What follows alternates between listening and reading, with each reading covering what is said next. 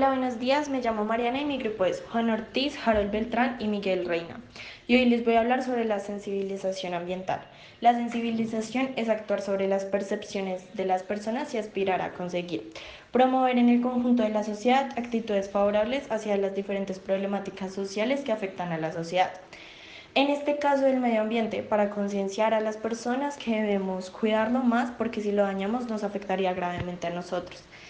La educación ambiental es ante todo educación para la acción. Actúa ampliando nuestros conocimientos y conciencia acerca de los impactos de la actividad humana sobre el medio, con el objetivo último de mejorar nuestras capacidades de contribuir a la solución de estos problemas ambientales. Los problemas ambientales como destrucción de los bosques o deforestación, la sequía y las escasez de agua, la basura la contaminación del aire, el cambio climático, la contaminación del mar y el peligro de, extinción de especies. Gracias por su atención.